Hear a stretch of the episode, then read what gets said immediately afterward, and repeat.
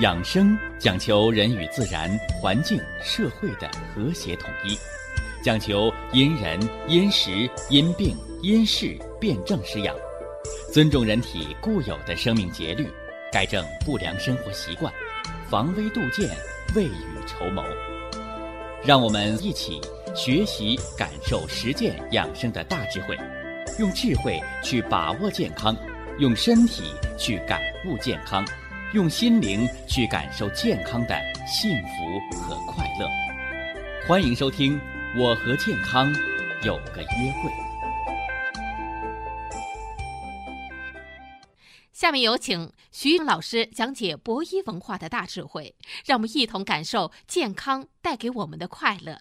好，下面有请徐老师。徐老师，您好。收音机前广大的听众朋友们。大家好，欢迎各位呀，来继续关注、收听咱们的养生健康论坛。感冒九件事儿，哈，感冒九件事儿啊，说了三件了，是吧？感冒啊，不是病，是吧？但是呢，是临床上啊最常见的慢性疾病的导火线。感冒啊。没有特效的药，更没有什么专治感冒的药，但是感冒呢，却和人的免疫力息息相关。特别是在科技高速发展的今天，在人们的社会压力、工作紧张程度、作息习惯的改变的条件下，这个感冒也着实成了验证人体免疫力的一个风向标。大家对感冒，站在科学的角度，用了一个最全新的诠释啊，说感冒是吧？七天内好的，那都是正常的，啊，说明你免疫力是正常的。七天以上还没好的感冒，不是感冒，是其他继发病，是吧？所以心肌炎、肺炎，包括那个哮喘、肾炎。你是命中注定，感冒就是个导火线，走过堂道，你别无赖说哦，感冒让我得心肌炎，那太无知了。但是预防感冒，对于避免这些疾病的复发，那是起着重要作用的，是不是啊？啊，一堆炸药，你导火线点着了，它肯定爆炸，是吧？你弄一堆烂泥巴，你即使点上一百根导火线，你这烂泥巴它不会爆炸。所以叫内因起决定性作用。所以咱们大家伙啊，在慢性疾病的防治过程当中，抓主要矛盾，啊，看主要的解决问题的这个突破口，是吧？啊，别眉毛胡子一把抓。呃，感冒，是吧？感冒是人体免疫系统的一个军事演习大练兵，是吧？一年得个一次两次的不错，是免疫力的调整，是吧？三年五年您都不得一次，您到肿瘤科做肿瘤专业筛查。感冒预防的三预防的九件事，咱们说了三件了，是吧？呃，第一个说了是睡觉是最好的感冒药，是吧？我又给大家补上了一句，是吧？高质量的睡眠是人体健康、预防衰老、康复疾病的根本，是吧？养生六式干什么？导引之术都是为了让您有一个高质量的、科学自然的睡眠，啊，睡眠对健康太重要。找机会吧，啊，找机会我还会把这失眠的专业知识专题给大家详解啊。呃，感冒预防的第二件事就是维生素 C，啊。这个你吃那个药铺买那个 VC，和你吃富含 VC 的水果和果汁，它是完全不一样的，啊，有什么区别呢？哎，打个比方，就好比你那化肥和农家肥的区别，VC 变成药片了，那就是药，吃多了是有毒副作用的。VC 在水果、蔬菜当中、西红柿当中你去吃，那就是营养，就自然天成。是不是？所以现在好多家长给孩子不吃水果，改吃这个什么维 C 了、维 B 了、复合维生素，吃钙片你那个家长就等于给孩子上上化肥了，对不对啊？那是愚昧无知的啊。呃，感冒的预防的第三件事就是吃巧克力啊。我这人反对巧克力啊，但是人家科学家研究提出来了，所以我给他换了一个啊，吃煮鸡蛋啊，吃煮鸡蛋是吧？特别失眠的人，你尽量少吃巧克力。有胃肠道疾病的人要少吃巧克力啊。其实就为了补充热量嘛，是吧？一天一个鸡蛋的热量、蛋白质、卵磷脂、胆固醇，那对人的营养来说是非常丰富的。所以呢，在十年前我就给鸡蛋起名字了——十全大补丸。有一年那禽流感闹得很很凶的时候，呃，国外也好，国内也好，什么总统啊、总理啊都出来当老百姓面吃鸡蛋，干啥玩意儿啊？说一杯牛奶。啊，振兴了一个民族。那我告诉大家，一只鸡蛋是全人类的健康体现。所以中国人坐月子没吃汉堡，没吃牛排，没吃披萨，是不是啊？所以中国人坐月子吃的最多是什么呢？小米粥、红糖水、煮鸡蛋，是吧？因为感冒期间你不能吃大补的药，什么阿胶啊、人参的这些热性的药，你感冒期间不能吃，啊。你补了反而容易流邪，但是唯独百方之首、万方之中的这个元气你是可以补的。下面还有六件事啊。感冒的第四件事就是保持空气的湿润，是吧？有专家说家里边要买加湿器，我相信这又是给电器行在打广告了，是吧？与其买个加湿器费钱、费水、费电。你又不如回归自然，是吧？地球谁给加湿啊？是不是？那得用多大的电呢？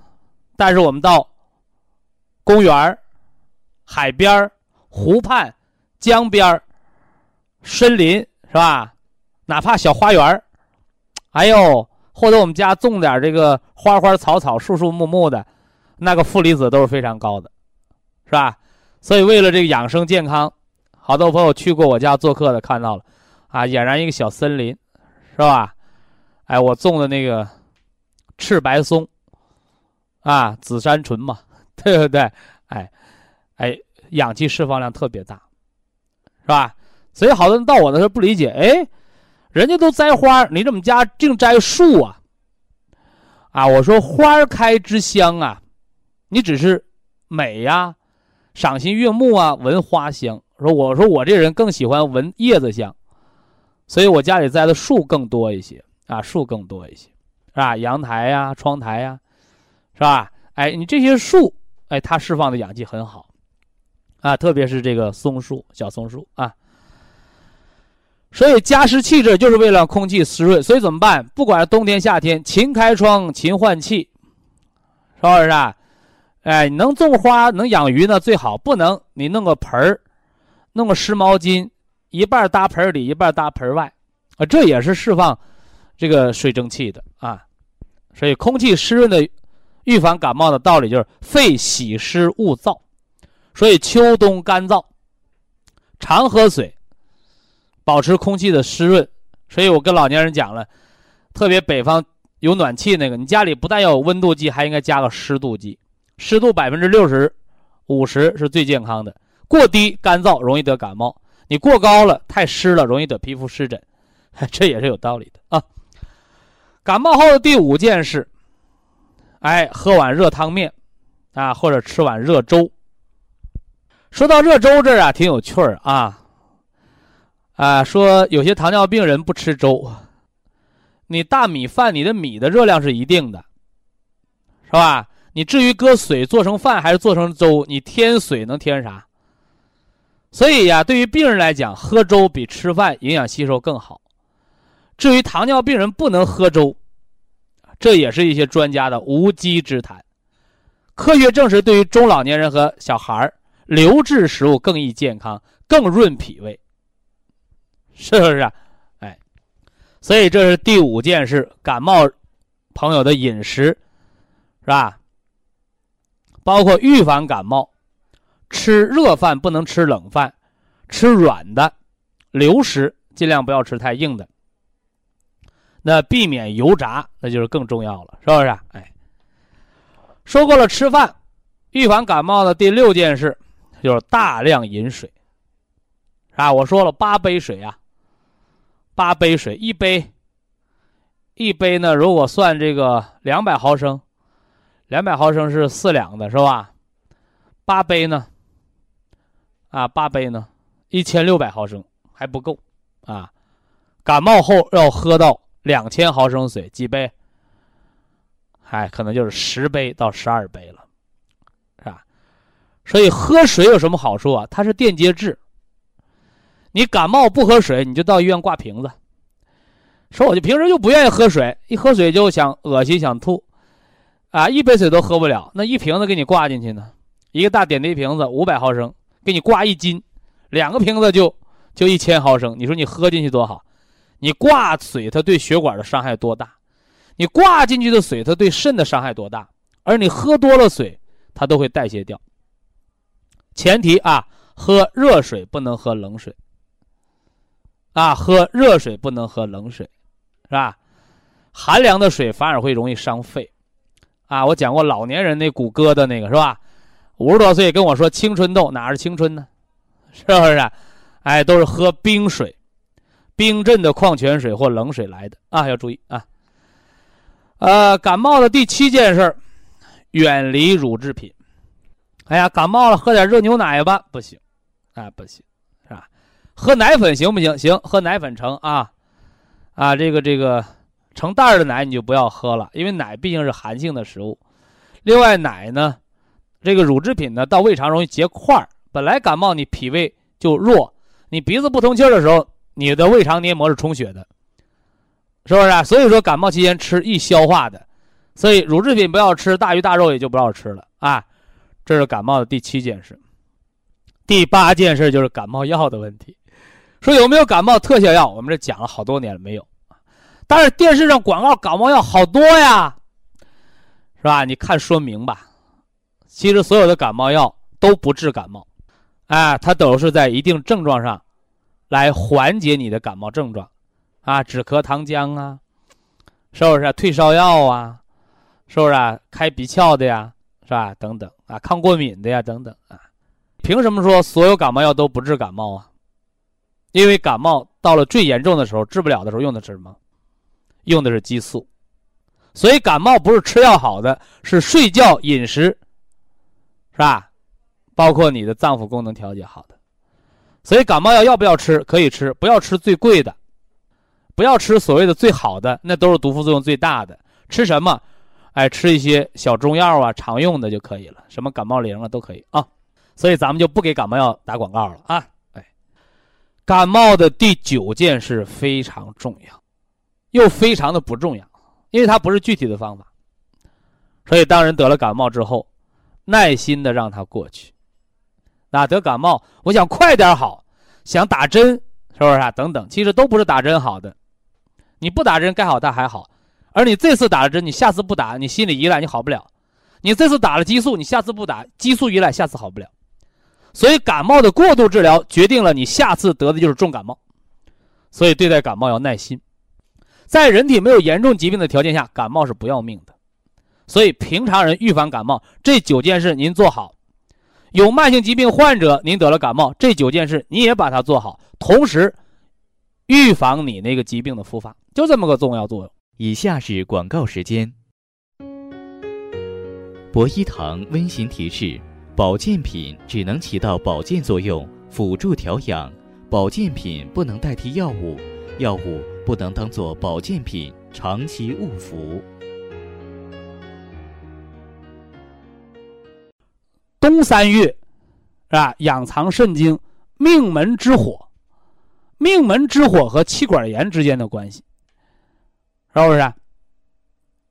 我们把感冒已经说完了，是吧？气管炎，什么叫气管炎？是不是说天天呢怕老婆，啊回家就得跪着？媳妇一说那个不叫气管炎啊，那叫妻管严，是吧？哎，好不好？好，是吧？啊，中国人呢都有怕媳妇的习惯啊，好事啊，好事啊。哎，你怕媳妇这家庭它就稳定，是吧？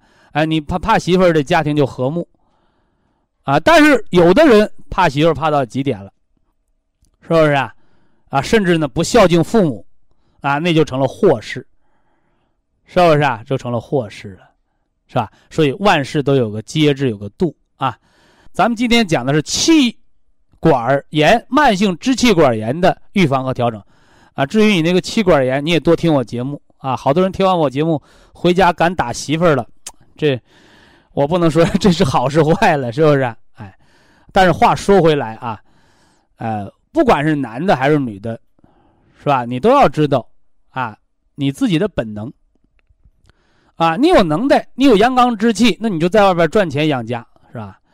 你没能耐，啊，我们做一个妇男也不要紧，是吧？回家送孩子、拖地板、做饭、照顾好媳妇儿，媳妇儿在外面，啊，有事业，哎，那他他赚好钱了，啊，养家，咱们在家把后。后方这个后勤保障工作做好也可以，也是个和睦的家庭，啊，所以中国的传统是哦，男主外女主内。那么现今社会男女都平等了，我只能说叫阳主外，是不是啊？你有有的男人三棍子打不出个屁来，是不是啊？你你工作你跟领导又干不好，你天天哭啼啼，你干什么？你赶紧回家，回家带孩子来，是不是啊？那个媳妇儿说话嘎不溜丢脆，说又有能力，是不是啊？哎，工作还表现挺好，你就让他，哎，去赶紧干好工作，赚钱养家，就这么个过程，是不是啊？所以老话说叫男主外，女主内。那么现在咱们结合祖国中医文化，叫阳主外，阴主内，啊，阴主内，是不是啊？所以这个男女平等是在这儿啊。呃，慢性支气管炎。加上“慢性”二字，一定要听清了啊！我加了“慢性”二字，就是三年。你说我刚得，刚得不是慢性的啊，三年啊。那么气管炎的急性治疗，一定是医院打针输液。那和感冒不一样，感冒可以在家养好，气管炎你在家里养是养不好的。但是慢性支气管炎绝对不是打针打好的，三年的病打半个月针能好吗？打不好，靠回家调养。大家注意啊！作为一个医生，从一个呀非常负责任的角度，我来提醒全国的听众朋友：有病你就上医院啊！因为医院是看病治病的地儿，是吧？但是呢，哎，慢性疾病的调养，它不是说你住十五天院呐，你打十几天针就能彻底治疗的。所以，慢性疾病多是三五年治不好，慢性形成，所以它的调养自然而然也需要一个循序渐进的过程。什么叫慢性支气管炎？医学上定义是这样说的：每年冬秋季节，每年冬秋季节三个月，咳、痰。喘，这一年犯病三个月，是吧？咳嗽、咳痰，是吧？气喘，多长时间呢？三个月，连续三年往上，一年没治好，不叫慢性气管炎，叫气管炎，是不是？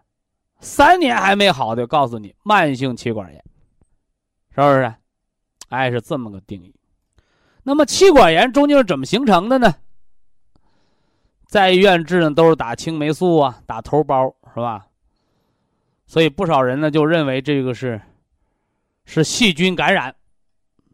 所以呀，那气管炎的病人那个大口罩，他就必不可少了。实际上这个认识对不对呢？也对，啊也对，但是不完全，啊不完全。我常给大家说呀。说苍蝇不叮无缝的蛋，啊，还给大家说什么呢？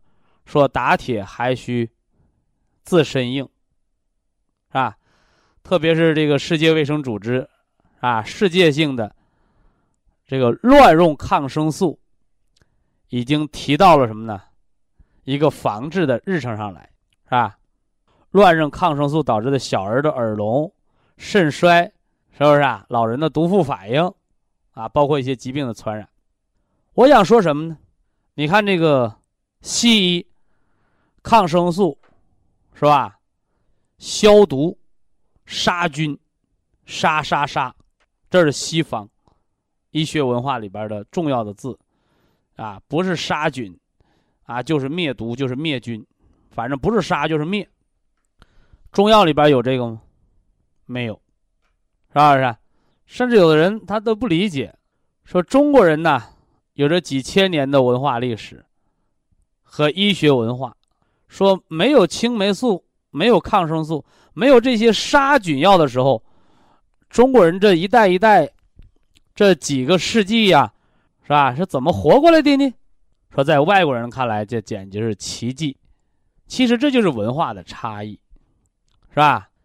西方讲打打杀杀，啊，而东方文化却注重一个和，啊和调和，而事实上科学也证明了这一点，啊，尤其是体弱多病、年老体衰的老年人，啊，你像肺炎呐、肺内感染呐、膀胱炎啊、尿道炎呐，是不是？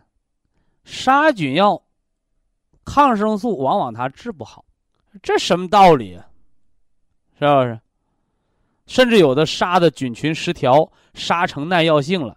所以，这个世界卫生组织的医学专家就提出了这么一个忧虑，说现在啊，在那么多的医生乱用抗生素的这个条件下，这个细菌呢也在变种，是吧？原来一个感冒，甚至一个肺炎，八十。八十个单位的这个这个青霉素就治好了，现在的八百万单位、一千万单位，翻了十倍啊，还治不好，甚至还得用激素。说如果有一天呢，我们这个抗生素的更新速度没有那细菌变种的抗药性变得快了，正所谓魔高啊，道高一尺，魔高一丈的时候。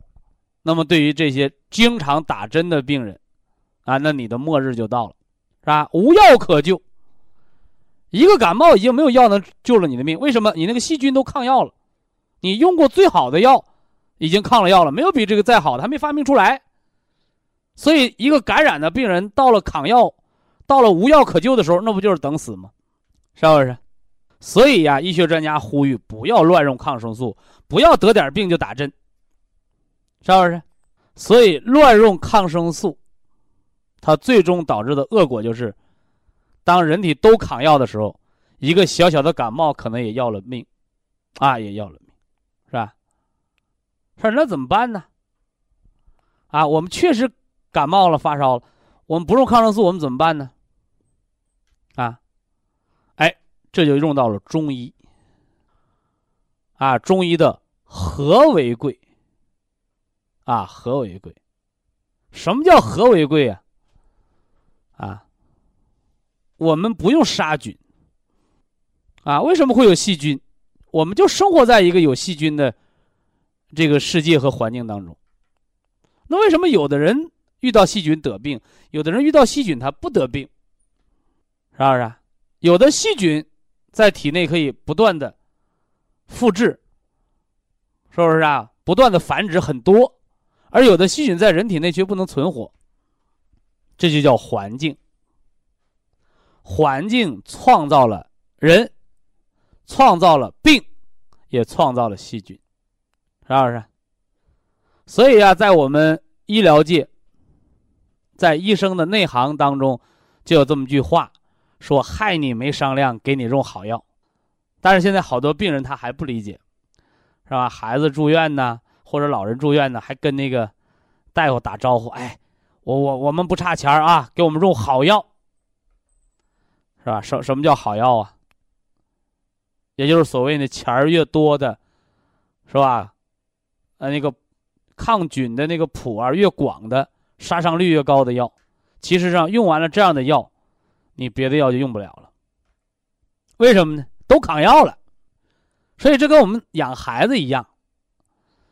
叫由俭入奢易，由奢入俭难，是不是？所以我们经常讲，那儿子要穷着养。为什么要穷着养？穷儿子知道家里边的艰辛，他知道奋斗，是不是啊？哎，将来他成长啊，自立要强。所以说，受过穷的孩子，哎，他将来长大呀，成人呢，成长啊，成熟啊，甚至做事业，他成长的快。你赶着那从小呢，就娇生惯养那个孩子，从小就不缺钱的孩子，一般你到大呢，一事无成。所以中国老一辈人讲叫“富不过三”，是不是？你家有钱不过三代，第一代叫富一代。是吧？生的儿子叫富二代，富二代就不知道赚钱的辛苦，就开始败坏。你等到富到三代的时候呢，家境基本就败落了，因为已经没有什么呢？哎，那种创造财富的欲望了，已经不懂得过日子了。所以中国人叫富不过三，风水轮流转。哎，这里边是有它的科学道理的。所以我们对身体啊也是这样的啊，小孩的时候啊，不要给他吃的太饱。是吧？不要给他过太安逸的日子，是吧？不要老是夸奖他，是不是？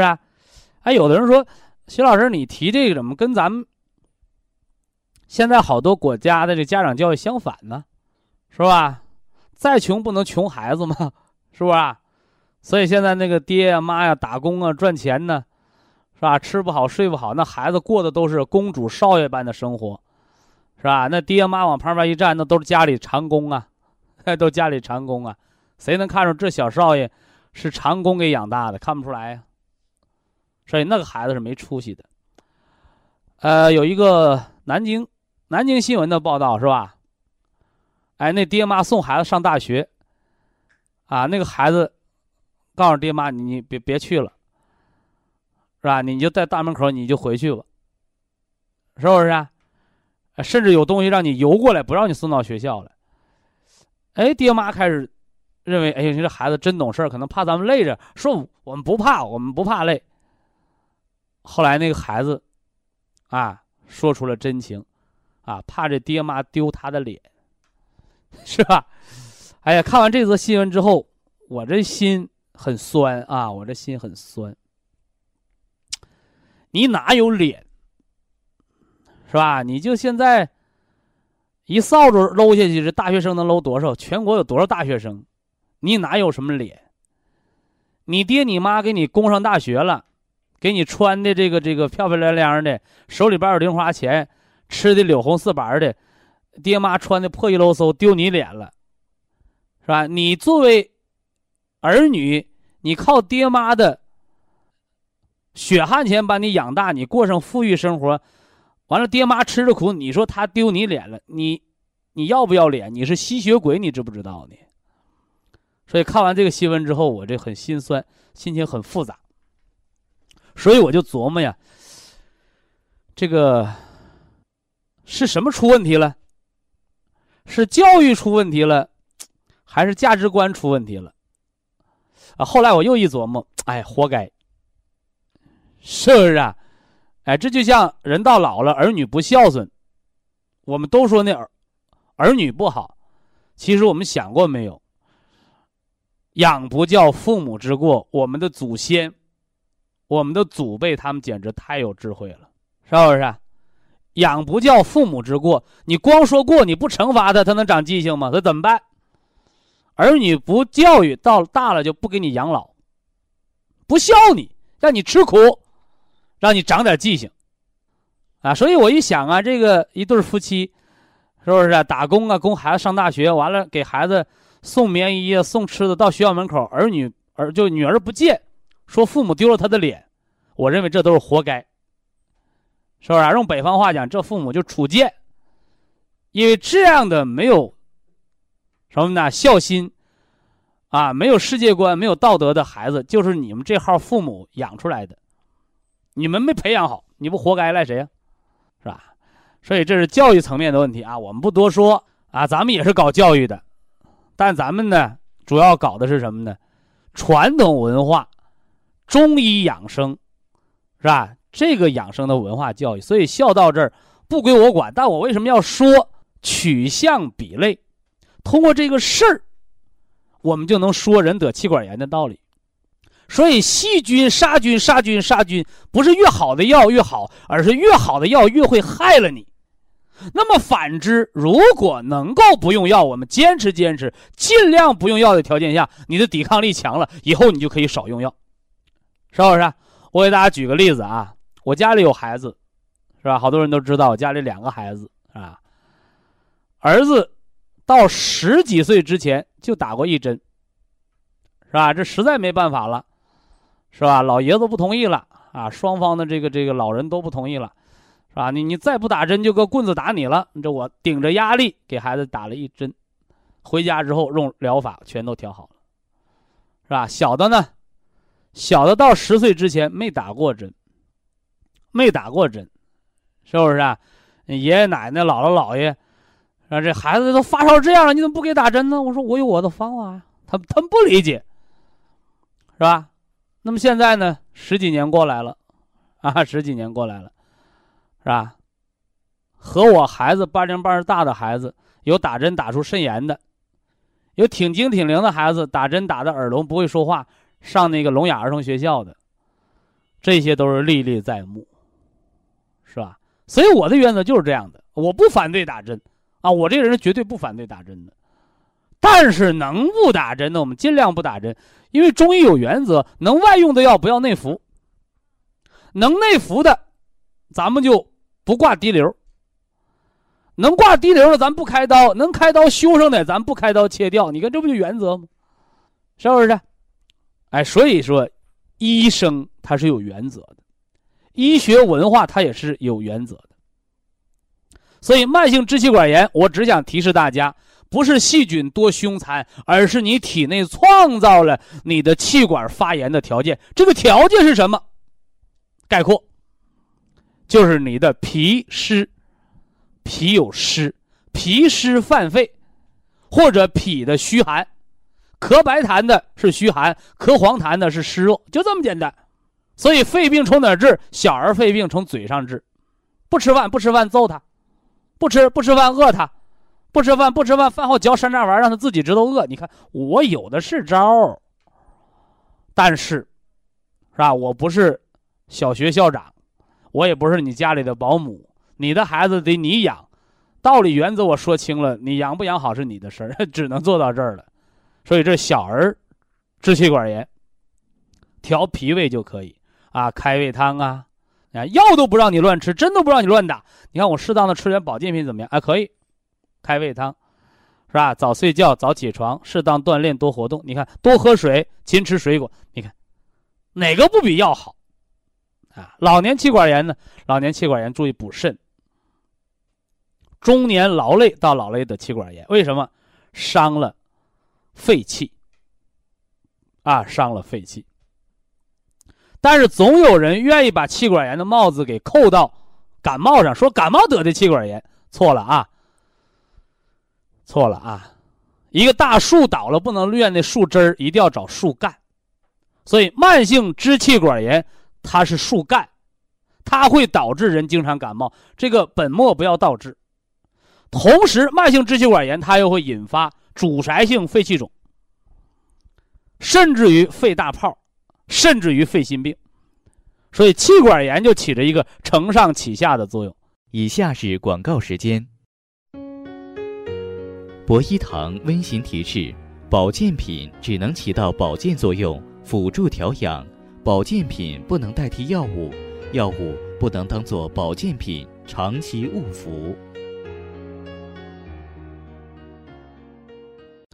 咱们从感冒说到了气管炎，从气管炎说到了慢性气管炎，我们特别强调了一个词儿，叫免疫力低下，是吧？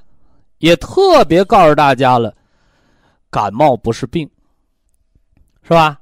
是药物治不好的病，所以感冒靠什么好啊？是吧？感冒七天康复，你吃药打针它也是七天，你不吃药不打针的还是七天，超过七天，超过七天的不是感冒，是其他的疾病。那你说我感冒不用七天，我三天就好，那我得给你竖大拇哥。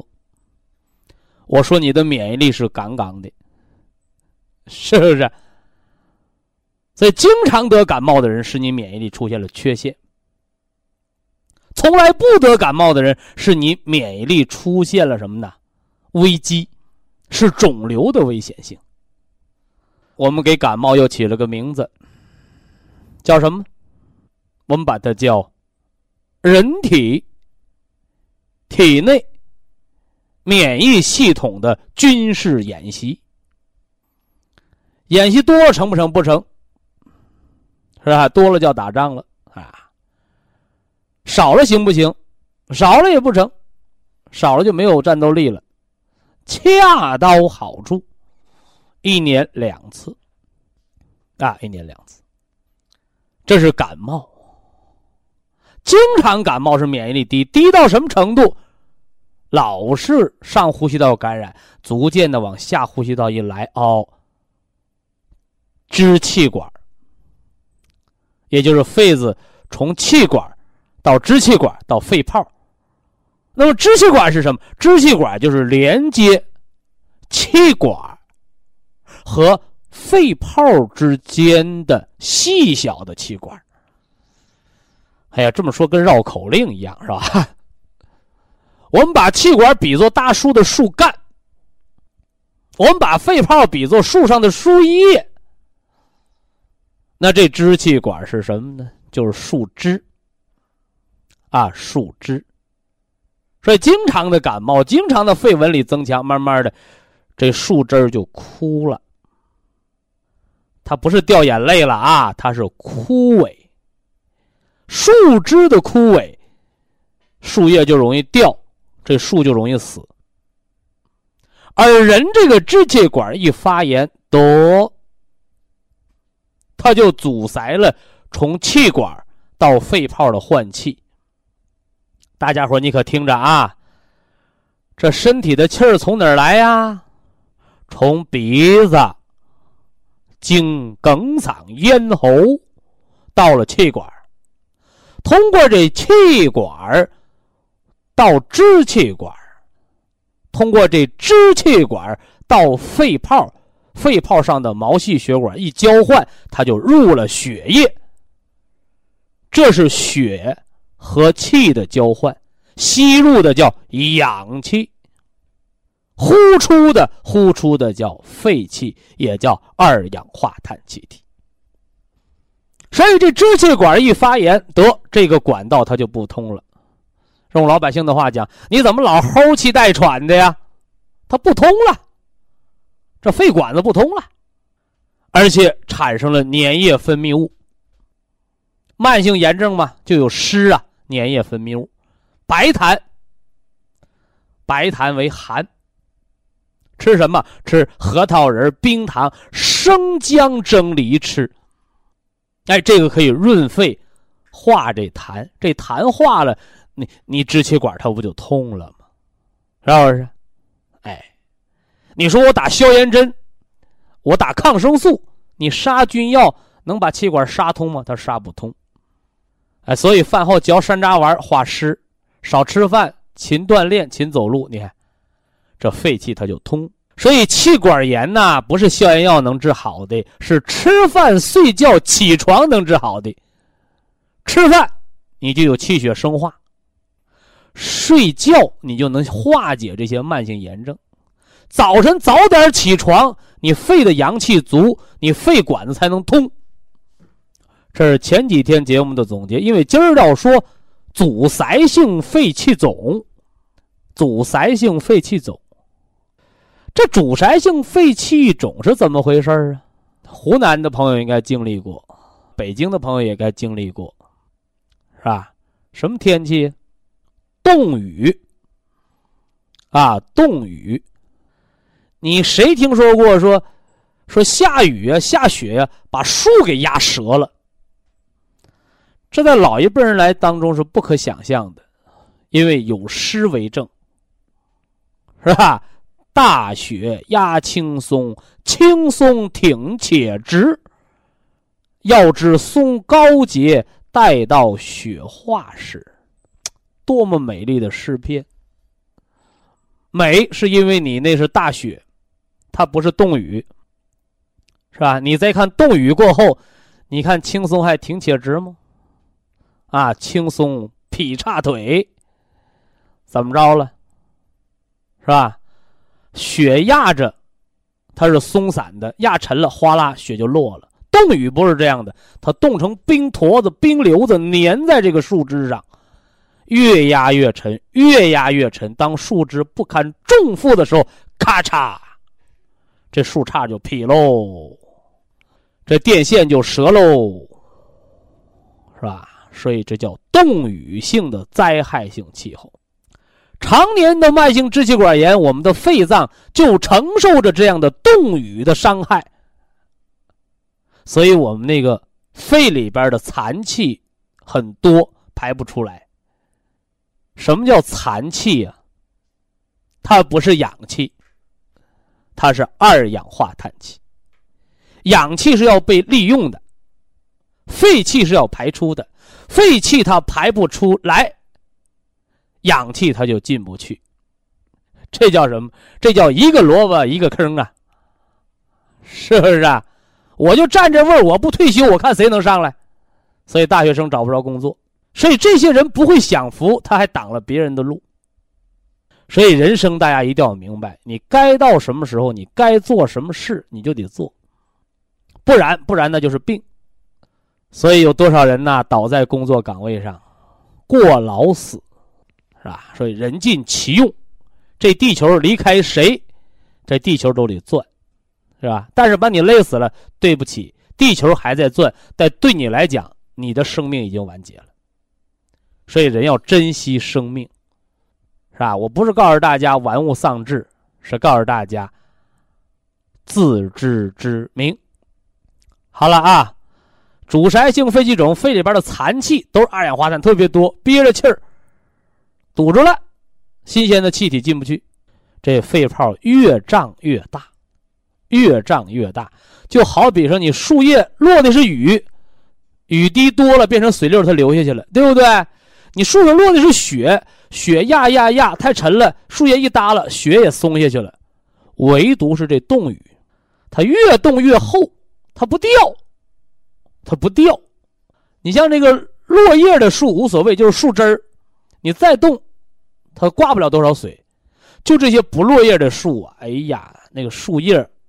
上面冻的冰越来越沉，越来越沉，咵嚓，树压折了。所以肺大泡就是阻塞性肺气肿里边的肺残气越来越多，越来越多，得肺子肺泡憋成个大泡了。大到一定程度怎么的了？痛，破了，气胸，肺撒气了，是不是？气胸，你肺里边进了气儿。你呼吸就困难，就像人上了高原，你就得大口喘气，轰轰这么喘。为什么？空气稀薄啊，空气稀薄。所以临床上，你手术也好，你吃药也好，你开刀也好，你用什么招能把这些肺大泡给它修上，能把这些阻塞性的肺气给它排出来，很难做到。所以，我们一个强大的心脏必须有一个博大的肺脏来做它的后盾。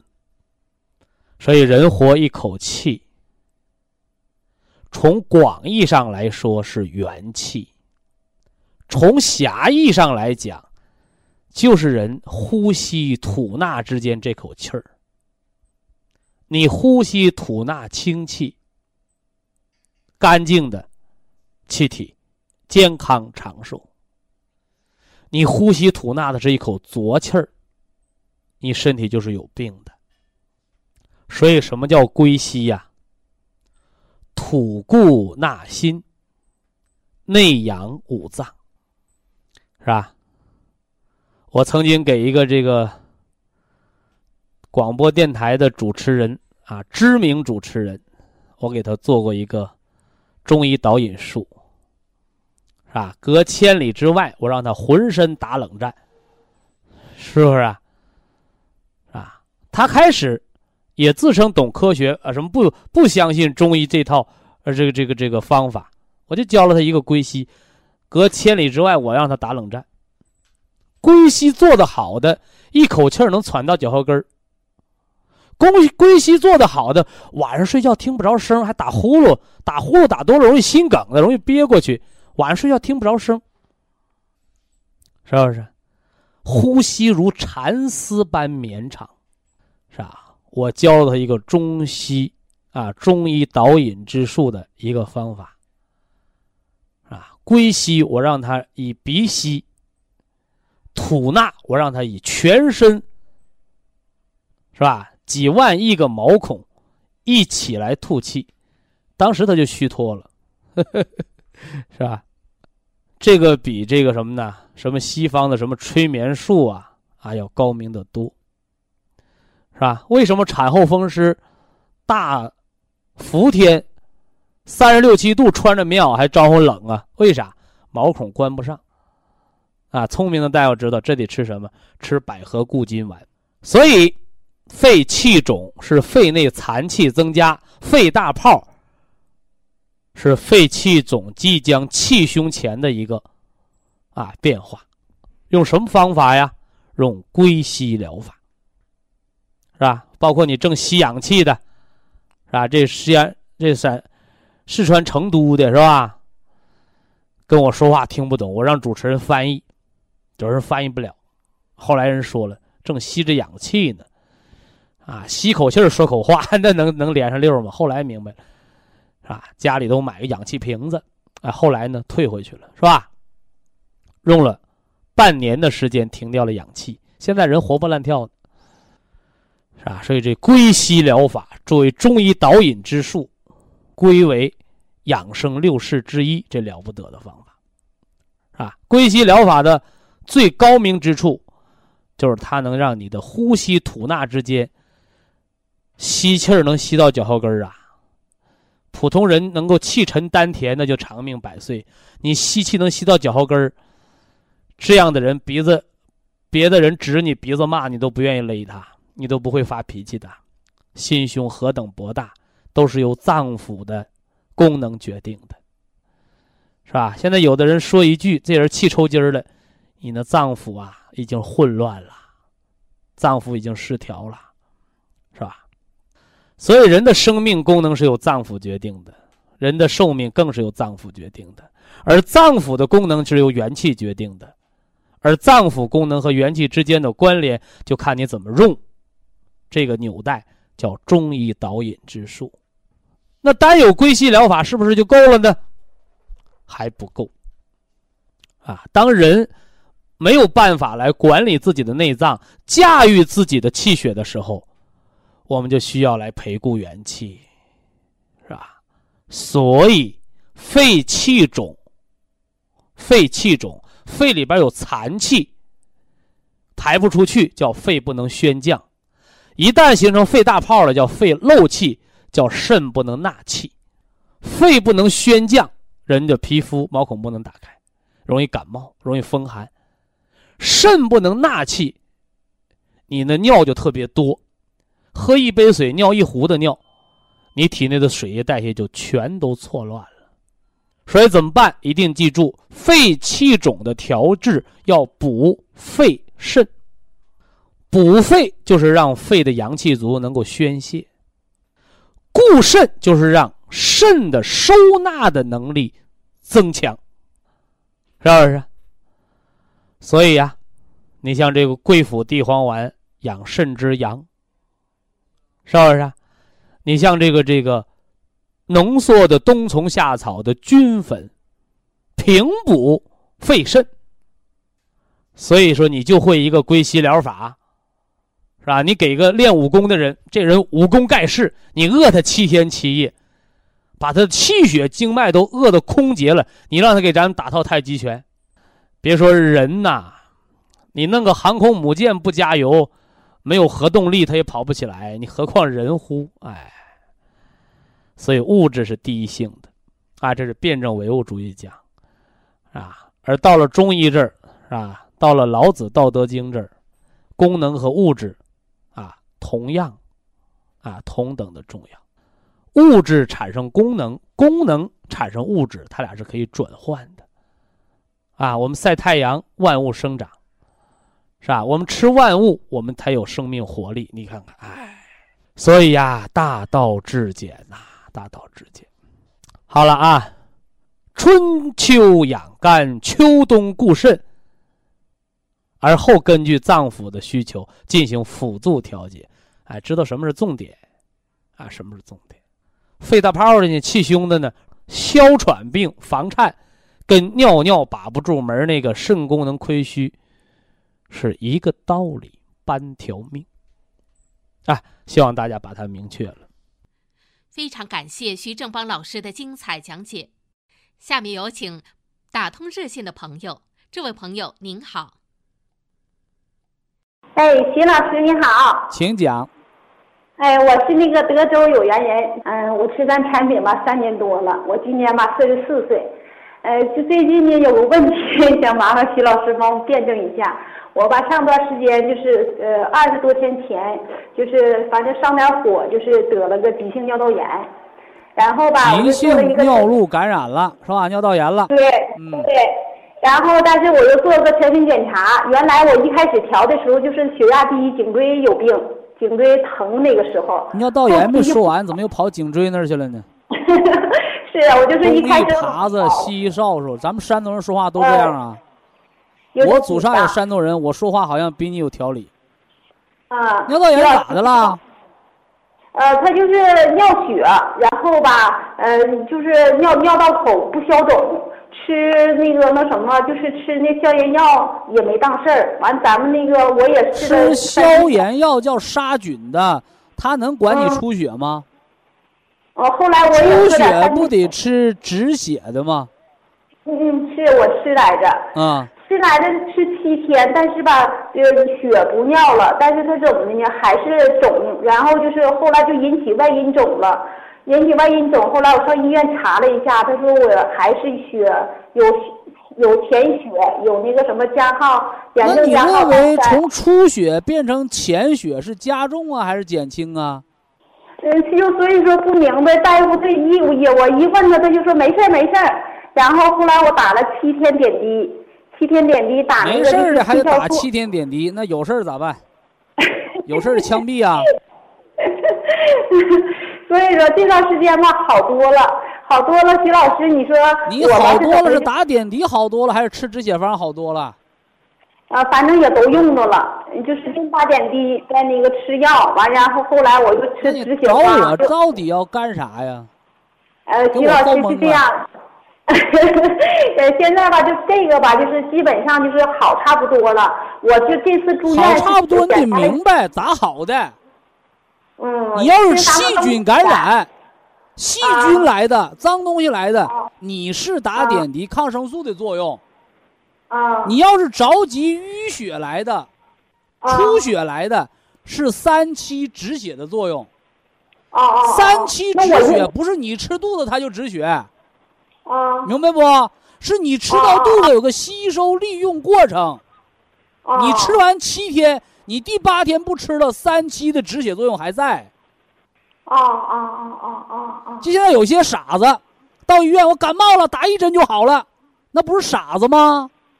感冒打一针就好了，感冒打七天针，抗生素才能让你好病。那为什么你打一针就好了呢？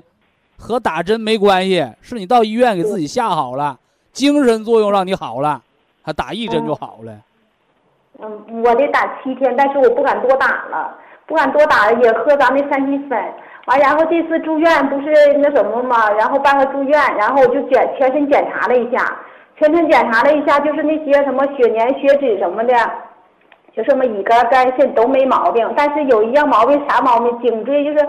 三到六节颈椎稍微有点增生，轻度增生。你多大岁数？四十四。四十四岁还没到增生的年纪，顶多就是个滑膜发炎了哦。哦你要是五十六岁，那就老太太了，就得增生了，明白吧？哦。你四十四岁还没资格增生呢，顶多就是一些骨呃骨的软骨骨膜啊、滑膜啊出现炎症了啊。颈椎病了。李老师，我吃那个杜仲骨碎骨，现在是按四粒吃，按六粒吃。你咋不按一百粒吃呢？骨质 增生的吃两粒儿，骨质疏松的吃四粒儿，骨头折了长不上的才吃六粒儿，那你说你吃几粒儿呢？那我就按四粒吃啊。顶天吃两粒儿。我呀，但是我咱们杜仲那我说老张还说老李呢，还我呀？徐老师，我已经吃了九个月杜仲骨碎骨了，就是为了调这颈椎。你吃一百个月，你好没有啊？嗯，不像以前那么晕了呗，比以前好多了。就所以说，就是坚持那你好了，你吃九个月，你跟我报什么辛苦？你要是吃九个月没好，你找我算账那就对了。那我就告诉你，别吃了，上当了。那你吃九个月好了，你找我。我告诉你，你吃了九个月，其中你浪费掉一半，有两粒就够用的。我告诉你啊。啊啊啊啊！嗯，那个还有个问题，徐老师，我最近检查就是说的，呃，就不做那个那什么检全身检查，他给我做那个那什么彩超，说我宫颈有什么多发性拉囊，他说长三个。生过孩子没？我生完了。生过孩子都有啊。都有，没事儿，是不是啊？一百个女的，百分之八十五有宫颈炎，那你说咋整？你就没摊上那十五个，咋整？那你说我是带环带的吗？那你得问大夫啊。他说有可能。我刚告诉完你，就是有生产的女同志，生完孩子的，一百个有八十五个有女性妇科炎症，有宫颈炎，有宫颈纳氏囊肿，那你还让我咋说呀？哦哦哦哦，能听懂不？能，徐老师，那你说我下一步该吃再再怎么调整一下？我得知道你下一步哪儿不好啊。就是还是颈椎就多，就是轻度增生嘛。现在检查拍片子。我不告诉你那是骗人的了吗？哦哦哦，那我吃蒲参汤，现在吃蒲参汤和那个杜仲呢，还吃还得需要吃什么？呃，颈椎只要你晃头晕，你脖子没舒服呢，你就得保健颈椎，两粒儿骨碎补胶囊加上一包到两包的五子粉，养筋，养骨头。啊。完了，女性妇科炎症吃什么？啊。手术治不好啊。女同志说：“我妇科炎症怎么能治好？非常容易，把脑瓜剃光了，出家，从此没有夫妻生活，彻底好。你能吗？你不能啊！所以说，女同志没结婚之前是没有妇科炎症，没生孩子没有呢。那产道是闭合的，没开放呢。嗯，对不对？就这么简单个事儿。说我们家房子新房子没装修呢，它里边能有味儿吗？那没味儿啊。你装修完了，它就有甲醛味儿了，就这么个道理呗。”哦，妇科炎症那个吃那个天山雪莲啊，哎。哎，天山雪莲，嗯。嗯，人然后我就是得筋得转一转，得有一个辨别善恶是非的能力啊，别老等着人家告诉你咋地咋地的没用。好，非常感谢徐正邦老师，我们明天同一时间再会。